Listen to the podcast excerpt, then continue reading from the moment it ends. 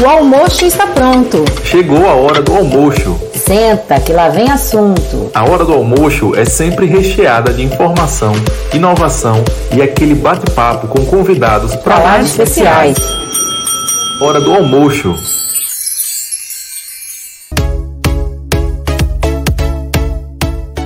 Olá, eu sou Suzane Grubzik, seja muito bem-vindo.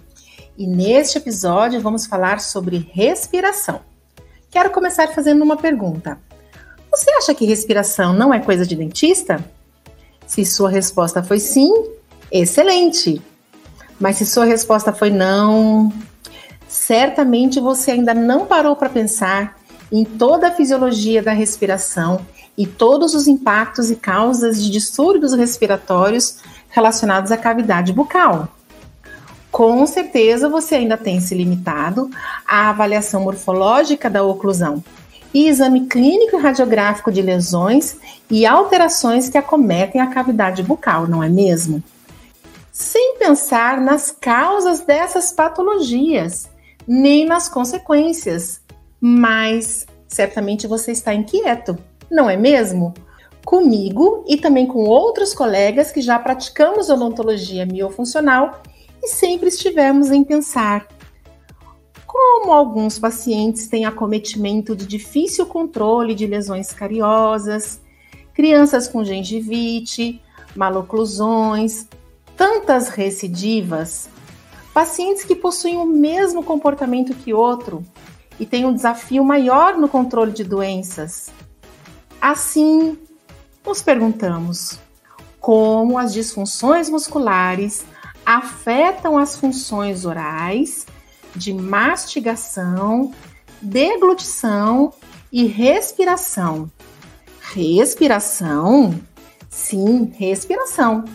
Mas você deve estar se perguntando: mas como assim, doutora Su? Vamos lá. A respiração possui um impacto tão significativo na cavidade bucal, então eu vou falar para você um pouco sobre isso. Desde 1904, Christian Bohr, um médico dinamarquês de Copenhague, já ressaltava a importância de um efeito que levou o seu nome, efeito Bohr. Em sua descrição, ele afirmou que o gás carbônico exerce um papel muito importante no metabolismo respiratório celular, uma vez que a utilização do gás oxigênio pelas células é diretamente proporcional à pressão parcial de gás carbônico. De que forma? Hum, aí vem a explicação do efeito Bohr. Quem faz o oxigênio se desligar da hemoglobina é o baixo pH, ou seja, o meio ácido que a presença do gás carbônico proporciona. Assim, o desligamento do oxigênio da hemoglobina do sangue necessita fundamentalmente da presença do gás carbônico, pois somente no meio ácido esse desligamento acontecerá. Dessa forma, a oxigenação celular do corpo todo depende diretamente da pressão parcial ou, em outras palavras, da concentração do gás carbônico. Quanto menor a concentração do gás carbônico, então, menor será a entrega de oxigênio para as células. Em outras palavras, baixas concentrações de gás carbônico, comum em indivíduos que expiram ar em maior quantidade, ou seja, em pacientes com síndrome da hiperventilação crônica, exatamente por expirarem uma maior quantidade de gás carbônico, diminuindo a concentração desse gás no sangue, situação conhecida como hipocapnia, leva diretamente ao comprometimento da oxigenação celular. Os respiradores bucais possuem essa característica. Assim, cada vez mais tem sido evidenciada a importância não somente da produção do óxido nítrico pelas estruturas aéreas superiores, mas a sua condução até as estruturas inferiores, atingindo a zona respiratória, ou seja, onde efetivamente as trocas gasosas acontecerão entre alvéolos e capilares pulmonares. Esse intercâmbio entre a função dessas duas regiões e a eficiência pulmonar está diretamente relacionada à presença do óxido nítrico. Ao respirar pela boca, o óxido nítrico não é carreado até os pulmões. Fica fácil compreender dessa forma como todo o organismo fica comprometido quando se respira pela boca. O nariz é uma estrutura fundamental para esse processo. Estrutura anatômica desenhada especialmente para a função de respirar. A boca pode sim ser recrutada em situações em que a respiração nasal está comprometida, porém, não deve ser a estrutura de eleição para a entrada do ar, e sim uma alternativa em situações urgenciais e ou especiais. Por exemplo, em que uma pessoa sofre um acidente com fratura nasal ou em situações de procedimentos cirúrgicos. O que seria dessa pessoa se não houvesse uma alternativa para a entrada do ar? Certamente, um procedimento de traqueostomia seria necessário. Então, sim, a boca é muito importante também para a sobrevivência do ser humano para a função respiratória. Mas seu recrutamento para essa função deve ser transitório, temporário. Do contrário, a homeostasia corpórea ficaria toda comprometida a curto, médio e longo prazos, agravando os impactos com o aumento dessa demanda.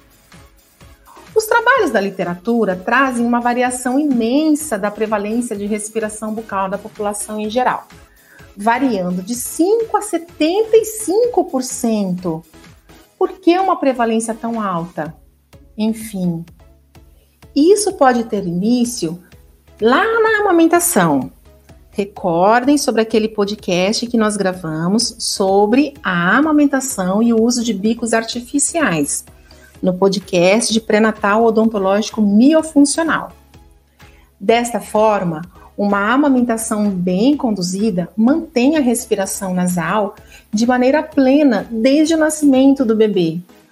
O bebê nasce com todas as estruturas adequadas e funcionais para a respiração nasal.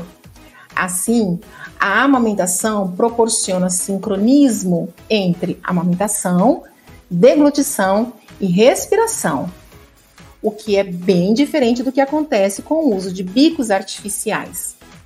Quando o bebê faz uso desses bicos, a respiração não acontece de maneira coordenada e o mau posicionamento da língua, proporcionado pelos bicos, levando ao rebaixamento desse músculo, leva ao início, desde os primórdios, do desenvolvimento e estabelecimento da respiração bucal. Dessa forma, ou seja, respirando pela boca, a entrada do ar sem filtros, pois quem aquece, umedece e filtra o ar é o nariz, leva patógenos para a região da orofaringe, onde se encontra o anel de Valdeyer, com estruturas tonsilares de defesa dessa região que é a porta de entrada de microorganismos para o nosso corpo. As amígdalas, ou tonsilas palatinas, e as adenoides, ou tonsilas faríngeas, fazem parte desse anel, além das tonsilas tubárias e linguais, e pequenas coleções de tecido linfático dispersas ao longo do revestimento mucoso da faringe. Com isso, essas estruturas tendem a aumentar de tamanho, já que são órgãos de defesa do nosso corpo e se hipertrofiam e assim acabam obstruindo nos mais diversos graus a passagem do ar pelo espaço aéreo, gerando um ciclo vicioso. Ou seja, quanto mais se respira pelo nariz, mais essas estruturas vão precisar combater os patógenos, mais elas vão se hipertrofiar, mais vão obstruir a passagem do ar e assim sucessivamente.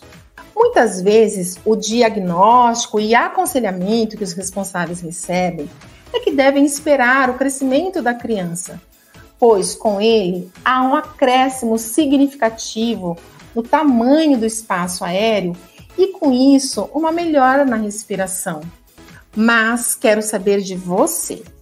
Durante esses anos de crescimento e desenvolvimento, é normal a criança manter a predominância de respiração oral?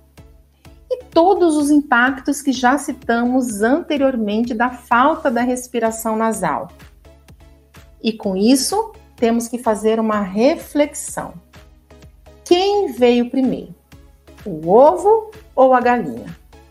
Ou seja, a respiração bucal proporcionando a entrada dos patógenos levaram à hipertrofia das estruturas de defesa, diminuindo o espaço aéreo e acentuando a respiração bucal, ou o crescimento dessas estruturas por processos alérgicos ou outras causas levaram à respiração bucal.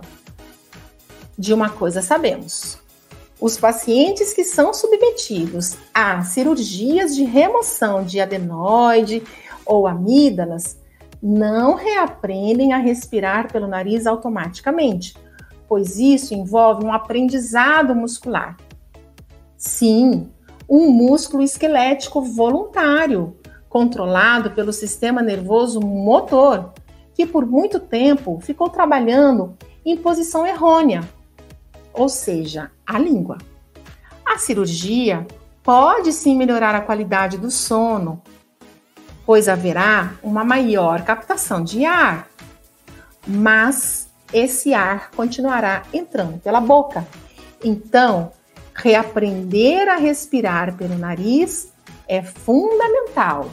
É uma abordagem interdisciplinar. Otorrinolaringologistas, pediatras, fonoaudiólogos, cirurgiões dentistas, Devemos valorizar cada uma das especialidades e saber encaminhar para cada uma delas quando atingimos nosso limite de atuação. Isso é a ética profissional. Para todos os profissionais da área da saúde. E nós, dentistas, contribuímos muito então com esse restabelecimento da respiração nasal.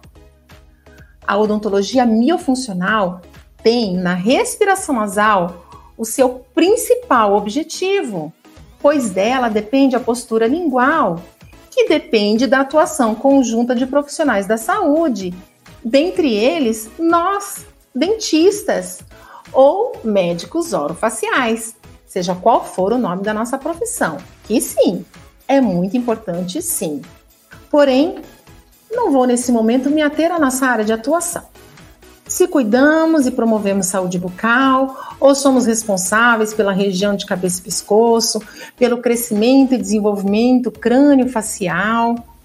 E quando falo em desenvolvimento, estou falando em funções oromiofaciais: amamentação, ordenha, deglutição, respiração, mastigação e fonoarticulação Todas essas funções dependem de nossa atuação. Porque alterações morfológicas de posicionamento dentário ou outras estruturas anatômicas impactam em todas essas funções e a adequação da morfologia dessas estruturas está em nossas mãos. Como iremos atingir esse objetivo? Depende de nós. Podemos simplesmente nos preocupar com a oclusão morfológica e propor uma ortodontia interceptativa e corretiva, com aparelhos removíveis ou fixos dos mais diversos, além de alinhadores, ou podemos ainda aliar em nossa rotina clínica e estabelecer como fundamental a odontologia miofuncional, que vai além, muito além de alinhar dentes se propõe a ir na causa dos problemas. O que você quer? Apagar incêndio ou fechar a torneirinha que iniciou a chama? Se essa torneirinha não for fechada, podemos apagar o incêndio, mas estaremos o tempo todo preocupados com o retorno do fogo. As contenções, tão comuns na rotina ortodôntica, que quando não bem usadas e não eficientes, levam a recidivas que nos frustram como profissionais.